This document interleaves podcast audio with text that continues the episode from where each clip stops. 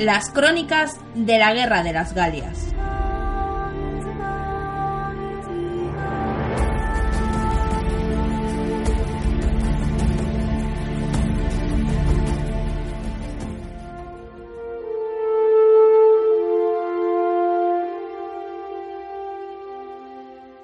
Los centinelas dieron la voz de alarma. Cicerón, legado de la legión acuartelada a 25.000 pasos de Titurio, se aproximó a la empalizada. Los vigías ordenaron abrir las puertas sin recibir la señal del exterior. Ante Cicerón, varios legionarios y auxiliares cayeron al suelo extenuados. Las nuevas lo dejaron de piedra. Como una plaga, miles de bárbaros surgieron de los bosques, atacando y masacrando a los suyos. Casi todos los hombres enviados a recoger leña para el invierno habían caído o formaban parte de los prisioneros. Los soldados no eran capaces de calcular las fuerzas enemigas, pero estaban seguros que avanzaban directos al campamento.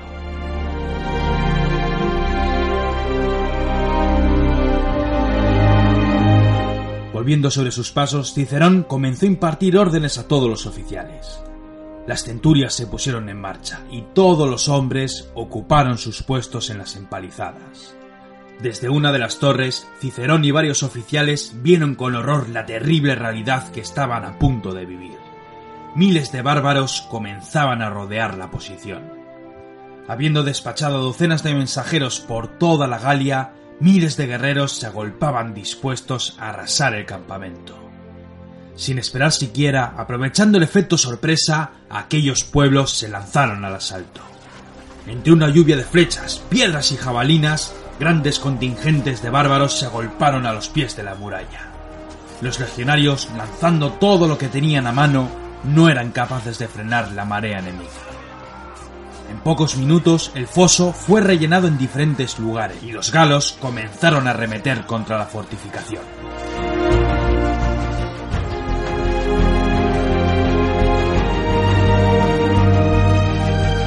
Combatir a duras penas durante varias horas, la horda enemiga detuvo su ataque y se replegó a sus líneas. Llegaba la noche y los romanos habían resistido como titanes. A lo largo del perímetro, cientos de cadáveres daban muestra del horror vivido durante el día. Cicerón sabía que aquella macabra escena se repetiría al día siguiente. Fue por ello que comenzó a organizar a los hombres en diferentes tareas. Había que reparar los daños, Debían vaciar el foso y tenían que sanar sus heridas. Cuando la noche era más cerrada, envió emisarios para avisar a César.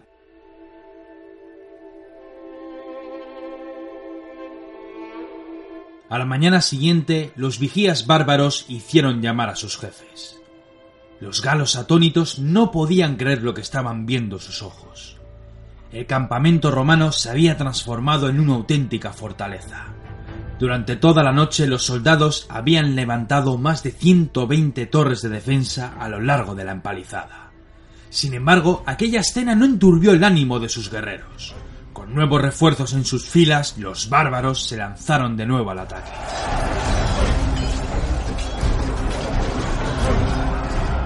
Durante todo el día los galos lanzaron una y otra vez numerosas acometidas sobre las líneas romanas. Cicerón y los suyos soportaron los asaltos a costa de numerosos muertos y centenares de heridos hasta que llegó la noche.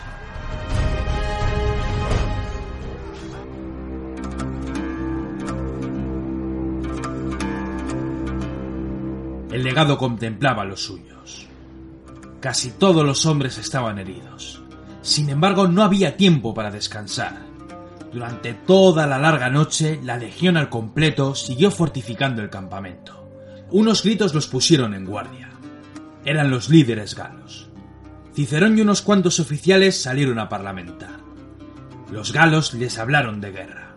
Todas las tribus galas se estaban levantando en armas dispuestos a luchar contra los romanos. Los germanos estaban cruzando el Rin en columnas de miles, y el propio Ambiorix dio testimonio de la destrucción de la legión de Titurio. Estaban dispuestos a permitir que su legión abandonase el cuartel para que regresase a su patria. Cicerón dio su respuesta. El pueblo romano no acostumbra a recibir condiciones de un enemigo armado, pero si os rendís ahora mismo y dejáis vuestras armas en el suelo, haré de intermediario con César para que nos castigue por vuestra traición. Dichas estas palabras, los bárbaros regresaron ofendidos a sus líneas. Si no llegaban los refuerzos de César, su legión estaba condenada, pero por los dioses que lucharían y defenderían el águila.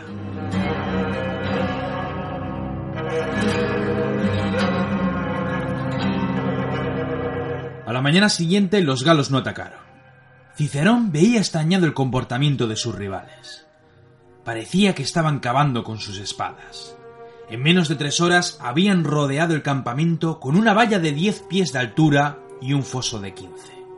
Con los consejos de los prisioneros estaban aprendiendo las técnicas de asedio y durante todo el día se dedicaron a construir torres de asedio, hoces y arietes.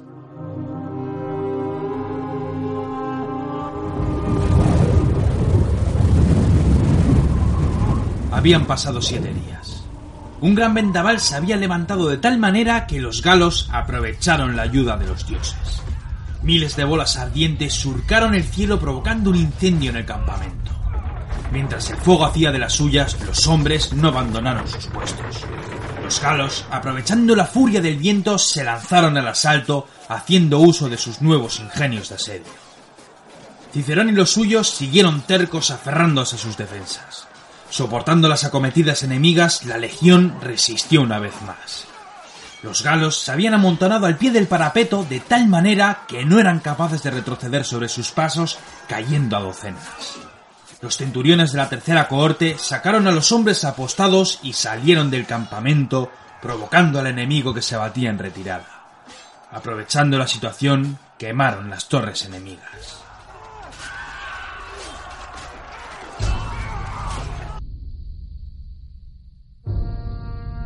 Por la tarde, los hombres contemplaban con horror cómo los prisioneros romanos eran torturados a la vista de toda la legión. Cicerón dedujo que sus mensajeros habían sido capturados. Había que enviar el mensaje a César, y fue por ello que se fijó en un esclavo galo. Con la promesa de la libertad, además de oro, el esclavo se deslizó por la noche entre los bárbaros y tras varios días de marcha llegó al campamento de César. Cuando este último recibió el mensaje, hizo llamar a las legiones cercanas para unir sus fuerzas. A marchas forzadas llegaron al territorio de los nervios. Solo una legión pudo llegar a su posición.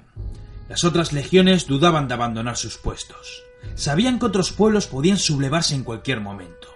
Era muy peligroso abandonar sus cuarteles y por ello enviaron emisarios a César explicando la situación. César solo contaba con dos legiones, unos siete mil hombres contando con los auxiliares. Desconocía por completo el número de sus enemigos, pero no quedaba otra. Tenía que avisar a Cicerón de su pronta llegada. Fue por ello que escribió una carta en griego para que no fuera espiada. Envió a un príncipe galo con el mensaje atado a una jabalina. Tras unos días de marcha, el espía logró pasar la empalizada y lanzó su venablo, el cual cayó incrustado en una de las torres. Los hombres de Cicerón dieron cuenta del mensaje el tercer día y se lo hicieron saber a su legado.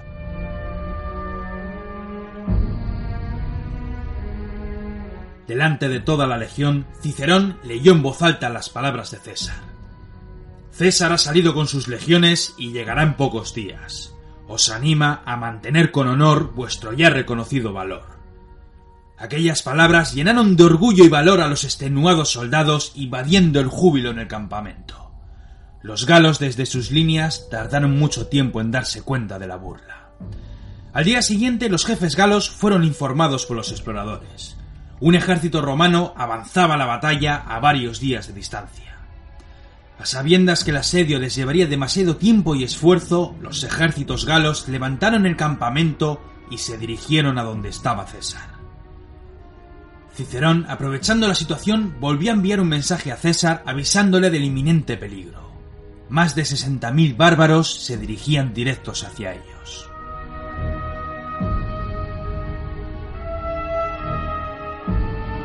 Cuando éste recibió el mensaje, y a sabiendas que Cicerón y los suyos estaban a salvo, decidió detener la marcha. Mandó construir el campamento en una posición favorable para los suyos. Si quería vencer, debía obligar a sus enemigos a combatir en un terreno que les dificultase maniobrar debido al gran número de soldados. Sus siete mil hombres nada tenían que hacer frente a los sesenta mil que llegaban con ansias de venganza. Posicionándose en el alto de un valle, con un río dividiendo las dos fuerzas, los romanos se hicieron fuertes a la espera de un error por parte de los bárbaros. Los galos por su parte recelaban de la situación. No había que jugársela. Fue por ello que el primer día comenzaron cerca del río diferentes escaramuzas por parte de las dos caballerías. Los galos no tenían prisa, pues día a día sus fuerzas iban creciendo en número. César decidió probar suerte con el engaño. Habló con sus oficiales y les dijo que las legiones debían aparentar temor frente a los enemigos. A la mañana siguiente, un nuevo combate entre caballerías terminó con un repliegue por parte de las tropas romanas. Ordenando que se crease una empalizada más alta, los galos no tuvieron ninguna duda. Los romanos estaban temerosos de nuestras huestes. Huyen del combate y construyen defensas más férreas. Es momento de atacar destruyamos al ejército romano para después aplastar la legión de Cicerón. Los hombres, emalentonados con las palabras de sus líderes, comenzaron a cruzar el río. 60.000 guerreros avanzaban implacables sin recibir ningún tipo de proyectil. Cuando llegaron hasta las defensas romanas, los hombres lanzaron sus venablos dentro del campamento. Los romanos asustados no devolvieron el fuego. Los galos en tropel comenzaron a reinar los fosos dispuestos a escalar las murallas. En ese preciso instante, a vista de pájaro, se podía contemplar a las dos legiones formadas en las cuatro puertas del campamento en completo silencio. A una orden de los centuriones, las puertas se abrieron de par en par. Las siete mil gargantas gritaron al unísono retumbando por todo el valle. Aquella repentina salida con la caballería en vanguardia puso a los enemigos en fuga.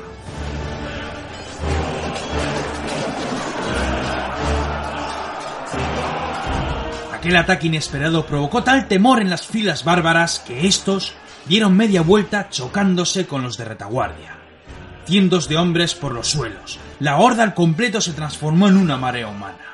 Huyendo por donde bien podían, los hombres eran aniquilados.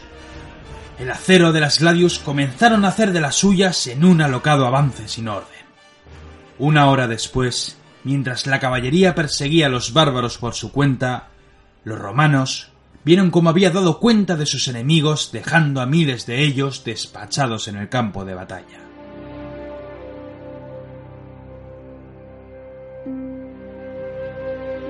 Cuando los ejércitos galos se dispersaron por el mapa, César prosiguió su avance hasta llegar al campamento de Cicerón.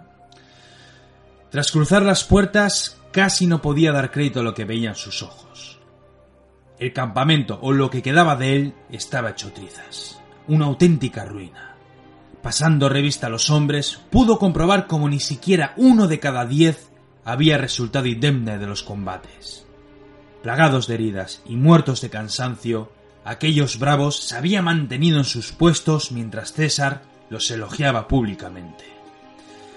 Tras aquella victoria, la noticia no tardó mucho tiempo en propagarse por toda la Galia ejércitos que avanzaban por el mapa y pueblos que mascaban la posibilidad de levantarse en armas se lo pensaron dos veces. Muchas tribus se replegaron a la espera de nuevas noticias. César, por su parte, no hizo otra cosa sino meditar la situación. Pensando que aquellas campañas estaban a punto de terminar, se dio cuenta que esto de la Galia era otra cosa. Si un líder había sido capaz de derrotar a una legión, nada impedía que nuevas fuerzas y grandes pueblos volvieran a armarse en cualquier momento. Todavía quedaban muchas campañas por delante. Lo que César no podía imaginar era que todo lo que había vivido hasta ahora no era nada en comparación a su prueba final. La Galia necesitaba un héroe, alguien que fuese capaz de unir a los pueblos en confederación para dar guerra a los romanos. Alguien astuto y hábil, alguien capaz de medirse con César en el campo de batalla. Los romanos pronto conocerían el valor y la fuerza de los arvernos y de su gran líder, Vercingetorix.